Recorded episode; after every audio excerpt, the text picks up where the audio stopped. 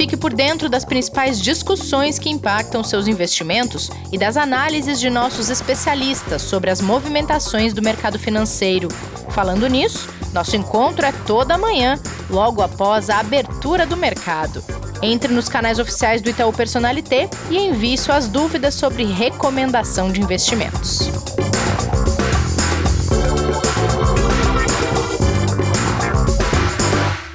Olá, bem-vindas e bem-vindos ao Investidor em Foco. Hoje é dia 8 de março de 2021, segunda-feira. Hoje é Dia Internacional da Mulher. Mas aqui no podcast a gente não vai oferecer nem flores nem homenagens, a gente vai sim abrir o podcast durante toda essa semana para dar voz a mulheres. E quem abre a programação aqui comigo é uma conhecida de vocês, a Mariana Negri, que agora é gerente da mesa de operações e assessoria da Itaú Corretora e veio para a gente conversar um pouco sobre as expectativas para a semana e também as mulheres nos investimentos. Mari, bem-vinda, tudo bem com você? Bom dia, Rê, bom dia a todos, super bem, e você? Também é um prazer ter você aqui na estreia dessa nossa Semana Feminina aqui no podcast. Prazer é todo meu, Rê. Super contente com o convite novamente.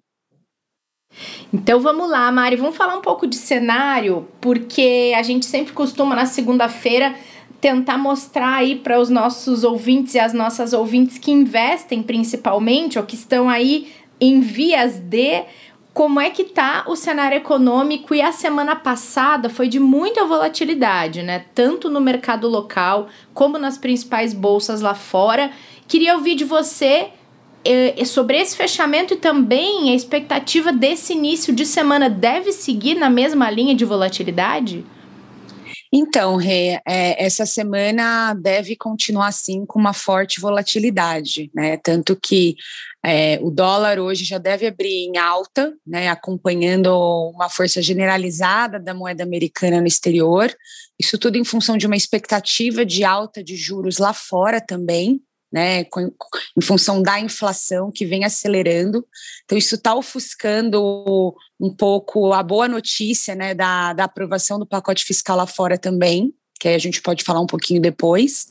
É, uhum. Somado a isso, os futuros lá também estão num tom negativo, que acaba se desdobrando aqui para mercado local, né, que deve seguir essa tendência de realização. Bolsa fechou em alta na, na semana passada, conseguiu passar ali dos 115 mil pontos, recuperou um pouquinho da, da realização ao longo da semana, é, em função né, de algumas notícias de aprovação de vacinas, de, das compras das vacinas, mas esses estímulos não têm sido suficientes para estabilizar os mercados. Então, essa volatilidade da semana passada deve se perdurar aí ao longo dessa semana, viu, Rê?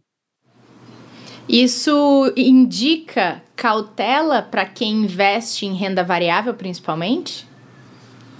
Com certeza. É, a gente está no momento que as bolsas lá fora, né, e a gente acaba sempre falando muito do mercado internacional, porque os mercados mais maduros, os mercados é, de países desenvolvidos, eles têm uma liquidez expressiva e eles, de novo, né, acabam dando muito o tom de bolsas, mercados emergentes.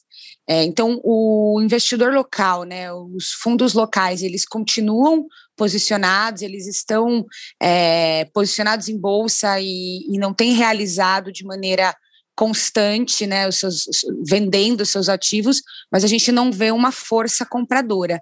Já o investidor internacional, esse já veio retirando desde o início do ano, né, suas seus investimentos e não está, como a gente brinca no mercado, não está voltando, né? Não está comprando bolsa, mesmo com o dólar nesses níveis, mesmo é, com boas perspectivas para a bolsa, né? Os 135 mil pontos que eu comentei, é, inclusive no nosso podcast, no último podcast que eu participei, a gente continua com essa perspectiva, mas é, mesmo, de novo, com esse upside, com esse potencial de valorização, mesmo a nossa bolsa estando muito barata para o investidor internacional, até em função do dólar nesses níveis de preço, É, ainda assim, o mais importante aqui é a credibilidade, é a estabilidade, e isso no momento, com todo o estresse que a gente vem vivendo da pandemia, né? A gente está é, no pior momento da, da crise, todos os especialistas apontando que ainda pode ter uma piora, os estados todos uhum. é, em lockdown, entrando em lockdown, colapso que a gente vem acompanhando né,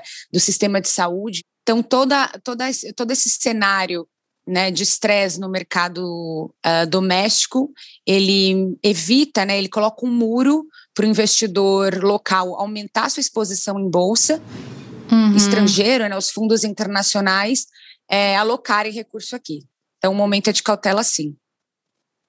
E essa questão da pandemia que você mencionou, Maria, é algo que a gente, bom, já discute aí há um ano praticamente, e agora a gente teve um novo aumento, 42% a mais de mortes em relação a duas semanas. Esse crescimento, depois de tanto tempo, ele é muito sintomático, né? E vem, ele traz junto questões que também estão sendo discutidas e também ainda não tem uma resposta. E uma delas é a proposta de prorrogação do auxílio emergencial por mais quatro meses, que é tão necessário para tanta gente que está sendo impactada por essa pandemia há tanto tempo. E a expectativa também é em relação a isso para essa semana, que também ajuda nessa volatilidade que você mencionou, né?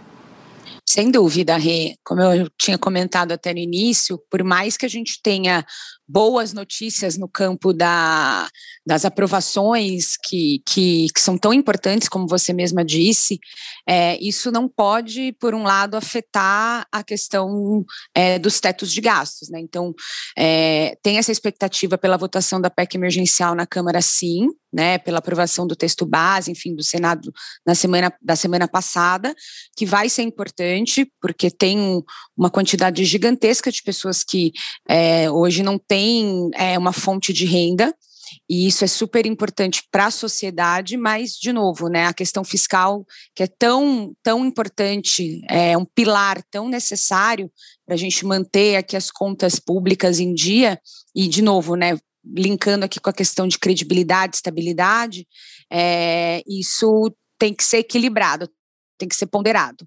É, deve sim gerar mais volatilidade, tá? Porque dependendo de como esse auxílio for aprovado, né, dos 44 bi para 60 bi, é, se tiver algum tipo de estresse, estourar o teto de gasto, a previsibilidade do teto de gasto pode gerar um pouco mais de pessimismo no mercado.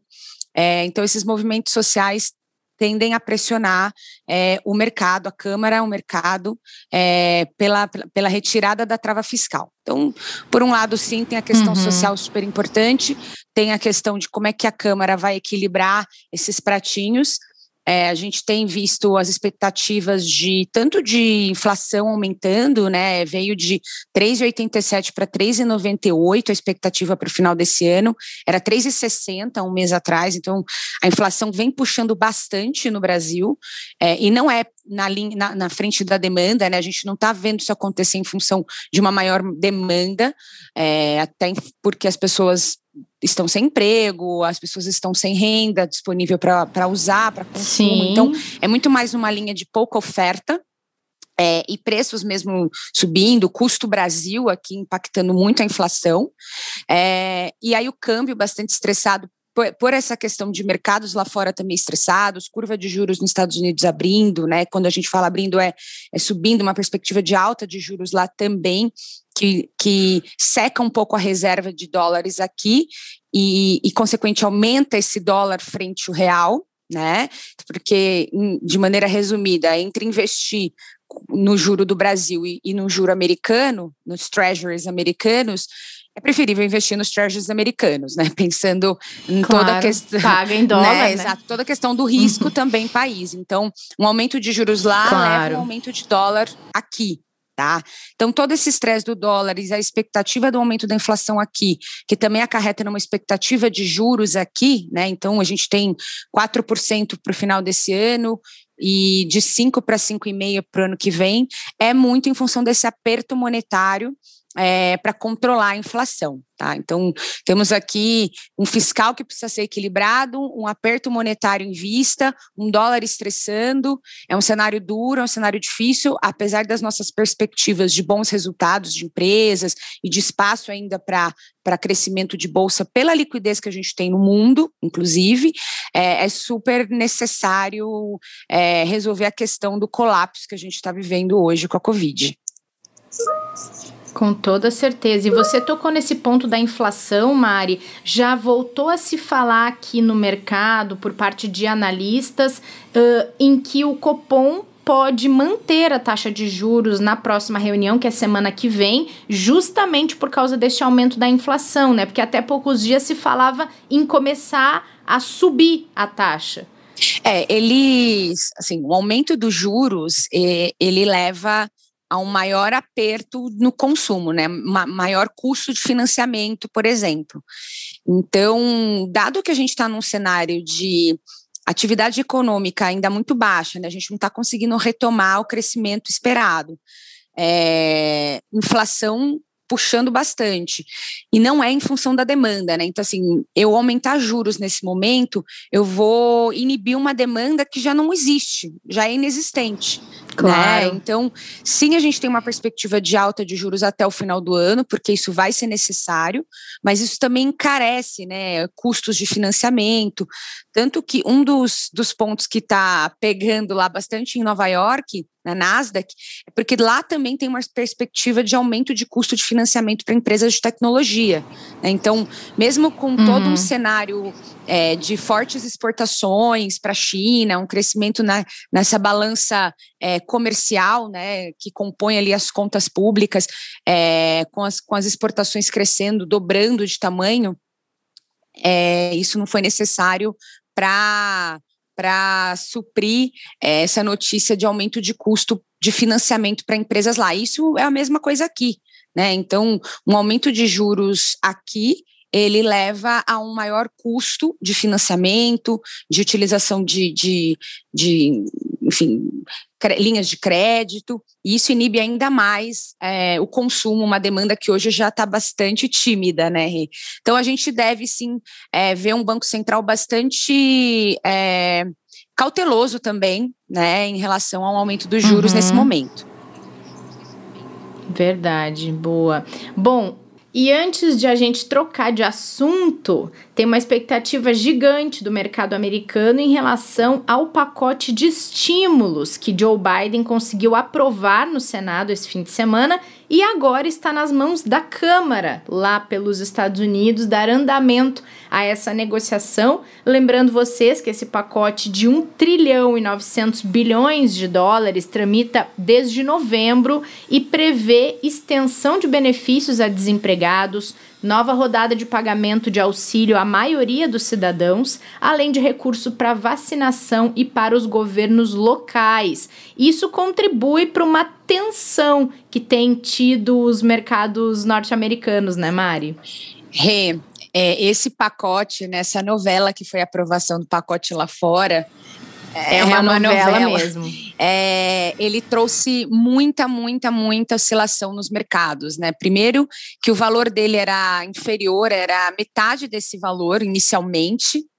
E aí o Joe Biden veio negociando e conseguiu aumentar. Então, inicialmente, quando, quando o mercado estava na expectativa se seria aprovado ou não, ele estava bastante negativo. É, de novo, né? Era preferível para o investidor ir para qualquer mercadoria, ouro, dólar, que a gente fala, quando o mercado começa a estressar demais, os ativos seguros, né? Ou seja, ouro e dólar acabam se beneficiando.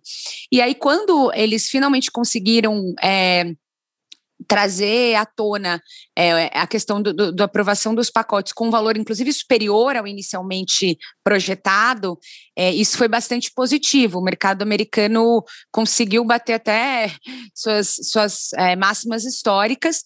E aí veio com toda, com toda a extensão do vai, não vai, realizando e agora com aprovação e, né, e todas as suas, todos os seus desdobramentos, isso, de novo, é bastante positivo Porém, o grande ponto é que o mercado não está seguindo muitos fundamentos, viu, Rê? É, a gente até acompanhando aqui na mesa, a gente vê as empresas estão entregando bons resultados do último tri do ano passado, né? A gente está na safra de balanços do último tri de 2020. É, teve uma melhora uhum. no setor de consumo, commodities estão também todas nas máximas históricas. É, petróleo bateu aí mais de 2% de alta em função de um de um estresse ali numa das linhas de produção, mas a gente tem ali um acompanhamento de, de juros baixos, é, liquidez no mundo, commodity subindo, as empresas entregando bons resultados, os pacotes sendo aprovados, e isso não tem sido necessário para a Bolsa, tanto lá quanto aqui, aqui principalmente, voltarem a performar né, aqui na casa dos 120 mil, é, como estava no início do ano. Né? Então, a gente está numa tendência de baixa e essa volatilidade lá fora e, portanto, aqui também deve continuar, mesmo com uh, algumas boas entregas aí de resultado, de pacote, em função de, de novo, de toda a perspectiva de como é que essa pandemia vai se desdobrar, os casos, como você falou, dobrando no Brasil, né, as unidades intensivas todas colapsadas. É, nos Estados Unidos esse cenário não é tão crítico mais como já foi. É, o pacote é um pacote que deve atender toda a demanda, mas lá fora também eles estão subindo juros porque a inflação tem puxado bastante, consequentemente os custos para as empresas aumentam. Então, o um investidor ele está de uma maneira geral um pouco mais é, bearish, que a gente fala, né? Que é o urso. O mercado não está hum. bullish nesse momento, que é o touro, quando ele está otimista, ele está bem mais cauteloso e pessimista, apesar de algumas, alguns bons dados, é, a questão da pandemia tem feito muito mais voz, tá, Rê? Tá hibernando. Tá hibernando. O urso tá. É. O urso tá. tá, tá fazendo força, que ele não tá deixando o touro voltar. Mas vamos Eita. ver, né? Acho que tem que dar um tempo ao tempo, é um mês que deve se estender na agenda com, com essas aprovações e volatilidade, mas a nossa perspectiva é que depois vai, vai retomar, tá? Muito bom, muito bom, Mari, perfeito. E vamos trocar de assunto, já que hoje é dia da mulher. E aí, essa discussão, ela de uns tempos pra cá, hein, Mari, ela virou polêmica, né? O que, que se faz num dia da mulher? A gente homenageia mulheres, a gente exalta mulheres, ou a gente exalta o caminho que falta para as mulheres conquistarem o mesmo lugar que os homens vêm conquistando há tanto tempo, né? A gente, inclusive, essa polêmica ela rolou quando a gente discutiu o que fazer aqui no podcast nessa Semana da Mulher. Pois é, é, é, é engraçado que o Dia da Mulher, o Dia Internacional da Mulher, é, com todo esse contexto que a gente vive, vem vivendo, fica até uma coisa polêmica, né? Eu concordo com você. A gente é. parabeniza, não parabeniza. Acho que os próprios homens ficam um pouco, né, indecisos em, em, em parabenizar ou não. Mando flor ou não mando? O que, que eu faço? é. É verdade. E assim, o ano passado, outro dia eu estava lendo numa revista é, o quanto a pandemia ela ampliou a desigualdade uhum. de gênero no Brasil, né? Exatamente. No, pelo fato de tanto isolamento, questão de famílias com crianças que não foram para a escola, é, a mulher tendo que dar conta de coisas que ela talvez tivesse, uh, não precisasse dar antes, essa divisão toda do trabalho da casa, quem fica trabalhando, quem não fica, é, quem faz o que quando a pessoa é autônoma, empresária, enfim, tem tanta questão em volta que veio à tona com a pandemia que o, o espaço, o, o, o, o, o abismo entre homens e mulheres no mercado de trabalho ele aumentou. E ainda a gente sabe que a desigualdade dentro das empresas, na questão dos cargos, ela é grande. Você é um exemplo, né, Mari, que ocupa um cargo de gerência no mercado financeiro e uma corretora que é de maioria uhum, masculina, né? Sim, é um mercado predominantemente masculino, né? Como tem tantos outros é, mas eu concordo com você, assim, a gente teve ao longo de 2020 um aumento da desigualdade, né, não só desigualdade social, mas pensando em gênero no Brasil e no mundo, né?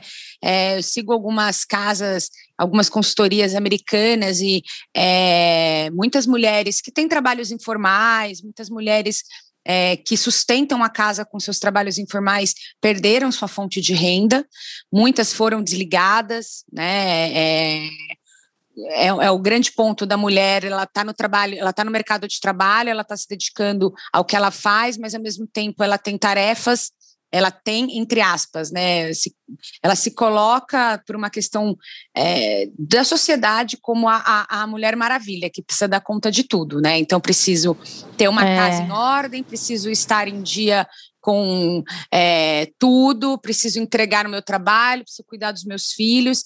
Tem uma questão, acho que a mulher ela acaba também sendo bastante centralizadora, né? Então, ela é, é, tem, eu acho que tem que ter, ter um ponto de cuidado com isso, né? Eu falo isso porque é, a gente já concordo. fez várias conversas rodadas, tanto aqui do banco quanto fora, e acho que tem esse ponto da mulher querer dar conta de tudo, se cobrar muito mais, ser muito crítica consigo mesma, né?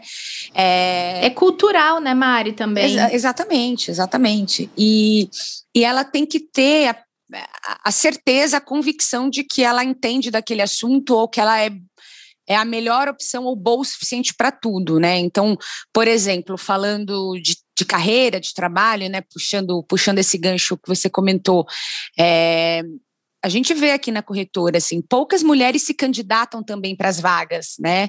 Obviamente que tem menos mulheres é, se formando em engenharia, talvez economia nem tanto, né? Eu fiz economia e na minha sala era bem meio a meio já, mas historicamente são cursos que têm mais homens que mulheres. Porque isso muitas vezes vem desde uhum. a pequena infância, né? A menina não é tão boa em matemática, a menina é melhor em história, em, em, letras, né? em artes, o menino é melhor em matemática. Então vem se criando muitas vezes esse estereótipo que a mulher vai carregando. Então ela não, ah, não vou fazer engenharia, vou fazer outro outro curso, um exemplo. Apesar dela ser excelente em matemática. E isso é uma, uma questão claro. que vem se desdobrando ao longo da infância, adolescência e vida adulta, e muitas vezes a impede de fazer cursos para ela se formar e entrar, por exemplo, em, em, empresas, em áreas mais técnicas ou, de novo, predominantemente masculinas. Então, tem essa questão de, de formação, de base, mas também tem a questão da mulher ela ter muito essa síndrome da impostora, né? A gente sempre comenta isso nas nossas conversas. É, e a mulher, ela tem que, de novo, ela tem que estar 100% é, segura para se candidatar para uma vaga. Se ela não sentir que ela está pronta, ou que ela está mais ou menos pronta, ela não se candidata, ela toma menos risco, né? E muitas vezes o homem também não está pronto. Aliás, quem está 100% pronto? Ninguém. E aí ele vai lá e muitas vezes toma esse risco. E aí, essas duas questões, né? Formação, é, sociedade e também é, a própria mulher se colocando muitas vezes nessa, nessa, nessa posição, isso acaba é, impactando e, e, impedindo muitas vezes de ter mais mulheres numa mesa, por exemplo. Né? Que é, de novo, um grande, um grande objetivo que a gente tem aqui, de aumentar a diversidade. É. Inclusive, isso que você estava falando, eu lembrei muito. O Itaú teve uma superintendente. Nossa, ela era uma mulher sensacional, super inspiradora e trabalhava muito, muito essa questão de gênero dentro. E ela, uma vez numa palestra, disse o seguinte: que na hora de disputar uma vaga, a mulher ela, o homem, na, se precisasse uh, preencher 10 requisitos para tentar a vaga e o homem preenchesse 5, ele tentava. A mulher, se não preenchesse 11, ela nem tentava. E isso reforça muito essa questão histórica, cultural, social, que desde pequenas a gente cresce pensando que é de um jeito e de repente a gente vê que não, que tá errado e essas gerações que estão surgindo agora já vêm com outra mentalidade, né? Então talvez o poder transformador delas seja ainda maior no futuro. Sem dúvida. Essas gerações que estão vindo me parecem ser gerações muito. Primeiro, que os próprios, as próprias mulheres da nossa geração elas criam de uma maneira diferente seus filhos homens, né? E, e, e consequentemente, hoje, os homens de assim, que estão hoje no mercado de trabalho, falo até por colegas meus, é, que estudaram comigo, que trabalham comigo, é, tanto gestores meus quanto pares, quanto homens que eu sou gestora. É, essa cabeça de fato veio mudando, tá, Rê? Porque não cabe mais, né? Não cabe mais esse tipo de diferença, de, de desigualdade. Essa conversa, ela inclusive é, é feia, né? É chato, é, é, é, é. não pega bem. Obviamente que existe, a gente sabe que existe sim muita desigualdade, muitas mulheres ganhando menos, exercendo mesmas funções, isso no, no mercado, no mundo como um todo, mas cada vez mais essa pauta, esse podcast mesmo que a gente vem fazendo, é, antigamente acho que se falaria ah, parabéns mulheres, feliz dia das mulheres, vocês são fortes, vocês fazem isso, isso, aquilo, vocês são maravilhosas. E não se estendia as conversas para um âmbito mais incômodo, que é, ok, a gente é forte e a gente também quer ser reconhecida por isso, né? É, a gente não quer que o uhum. nosso marido, esposo, pai, amigo nos ajudem em tarefas domésticas, eles têm que fazer as tarefas domésticas, né? Isso é uma coisa que é muito, muito engraçada. Assim, tenho várias amigas casadas, mães, e elas mesmo, mesmas falam: putz, eu me pegava falando para ele que ele tinha que me ajudar ele não tem que me ajudar, ele tem que efetivamente fazer as tarefas eh, assim como eu. A gente tem que dividir, tem que compartilhar Sim. aqui as responsabilidades, porque ambos trabalham, ambos, ambos querem crescer nas suas carreiras, né? Então é, é uma conversa que ela veio veio se desdobrando, ela veio derivando de, disso tudo, e acho que hoje é um, um ponto muito mais profundo que a gente toca. É, desde é. a formação, como você falou, até a mulher no mercado de trabalho, até a mulher como investidora, né, ou buscando a sua independência financeira. É, o número de mulheres na bolsa mais que dobrou em 2020, né? Então as mulheres, por mais que elas estejam ainda na maioria muito mais focadas em ativos de renda fixa, títulos, né? Quando a gente olha esses dados, tem muitas mulheres sim entrando em bolsa, comprando ações, investindo aqui na mesa mesmo. A gente tem muitas mulheres investidoras que acompanham, que entendem, que gostam de, de dar o seu call ou ouvir nossas recomendações, sugestões e, e questionar e argumentar. Isso é muito legal. Ainda é predominantemente masculino esse ambiente também, né, de investimento, não só carreira, mas enquanto investidor. Mas eu vejo uh, uma tendência das mulheres crescendo, tanto na linha de frente de atender, olhar mercado, trabalhar nesses segmentos, quanto mulheres investindo e buscando entender mais, é, delegando menos, né? Entender mais o que elas estão fazendo com o dinheiro Sim. delas. E não delegando isso para os seus espo esposo, marido, enfim, pai, irmãos, né? Elas efetivamente protagonizando a sua carreira e os seus investimentos.